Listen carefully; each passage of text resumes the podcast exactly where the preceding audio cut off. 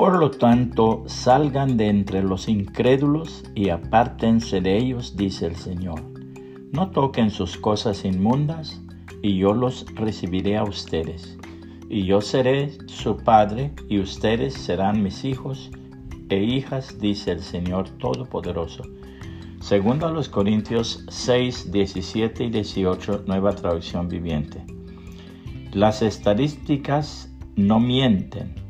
Un 99% de los jovencitos creen ciegamente que van a convertir a sus pretendientes o novios mundanos en cristianos, pero la realidad es que en la mayoría de los casos es todo lo contrario.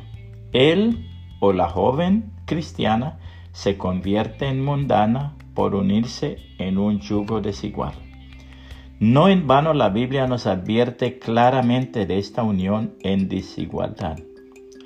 Aunque según a los Corintios 6, 14 al 18 no se refiere específicamente al noviazgo, sin embargo lo podemos aplicar como principio para el noviazgo. La exhortación es muy clara. No os unáis en yugo desigual con los incrédulos.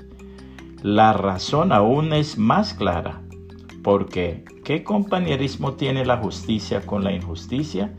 ¿Y qué comunión la luz con las tinieblas? ¿Y qué concordia Cristo con Belial? ¿O qué parte el creyente con el incrédulo? ¿Y qué acuerdo hay entre el templo de Dios y los ídolos?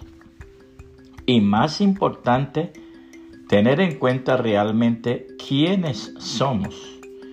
Porque vosotros sois el templo del Dios viviente, como Dios dijo, Habitaré y andaré entre ellos y seré su Dios y ellos serán mi pueblo. Segunda los Corintios 6, 14 al 16. El llamado de Dios, por lo cual salid de en medio de ellos y apartaos, dice el Señor, y no toquéis lo inmundo, y yo os recibiré. Segunda los Corintios 6, 17. Si estás en una relación en yugo desigual, y aún estás a tiempo de salir de esa relación, hazlo. Tal vez mañana podrá ser tarde y te arrepentirás de no haber obedecido a la voz de Dios. El Señor en su palabra nos dice, esto responde el Señor, si regresas a mí, te restauraré para que puedas continuar sirviéndome. Si hablas palabras beneficiosas en vez de palabras despreciables, serás mi vocero. Tienes que influir en ellos, no dejes que ellos influyan en ti. Pelearán contra ti como un ejército en ataque, pero yo te haré tan seguro como una pared de bronce fortificada. Ellos no te conquistarán, porque estoy contigo para protegerte y rescatarte. Yo, el Señor, he hablado. Sí, te mantendré a salvo de estos hombres malvados, te rescataré de sus manos crueles. Jeremías 15, 19 al 21, nueva traducción viviente.